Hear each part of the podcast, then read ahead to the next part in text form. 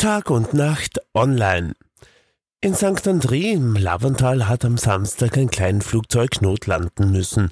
Die beiden Passagiere und ein Hund blieben unverletzt. Offenbar hatte der Motor nach dem Rundflug ausgesetzt. Warum, ist da noch unklar.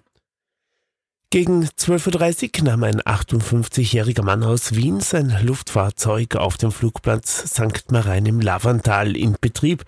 Er selbst fungierte als Pilot und auf dem Passagierplatz neben ihm befand sich eine 42-jährige Frau aus Wien mit einem Mops.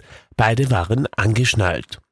Der Wiener unternahm einen Rundflug vom Flugplatz St. Marein bis hin zum Milstädter See und wieder zurück zum Flugplatz. Gegen 13.30 Uhr, als er sich kurz vor St. André in Lavantal zum Landeanflug vorbereiten wollte, setzte plötzlich der Motor aus.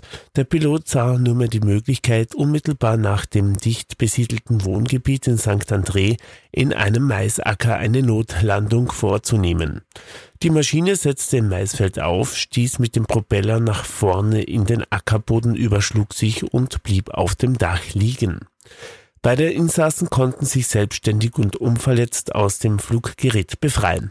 Der Vorfall wurde von einer Autolenkerin beobachtet, die die Einsatzkräfte alarmierte. Durch die FF St. André, Fischering und Jacklink wurden die Absicherungsmaßnahmen getroffen. Treibstoff oder sonstige umweltgefährdende Flüssigkeiten waren nicht ausgetreten. Das Flugzeug war rundum leicht beschädigt. Der Abtransport des beschädigten Flugzeugs erfolgte durch den Flugzeughalter.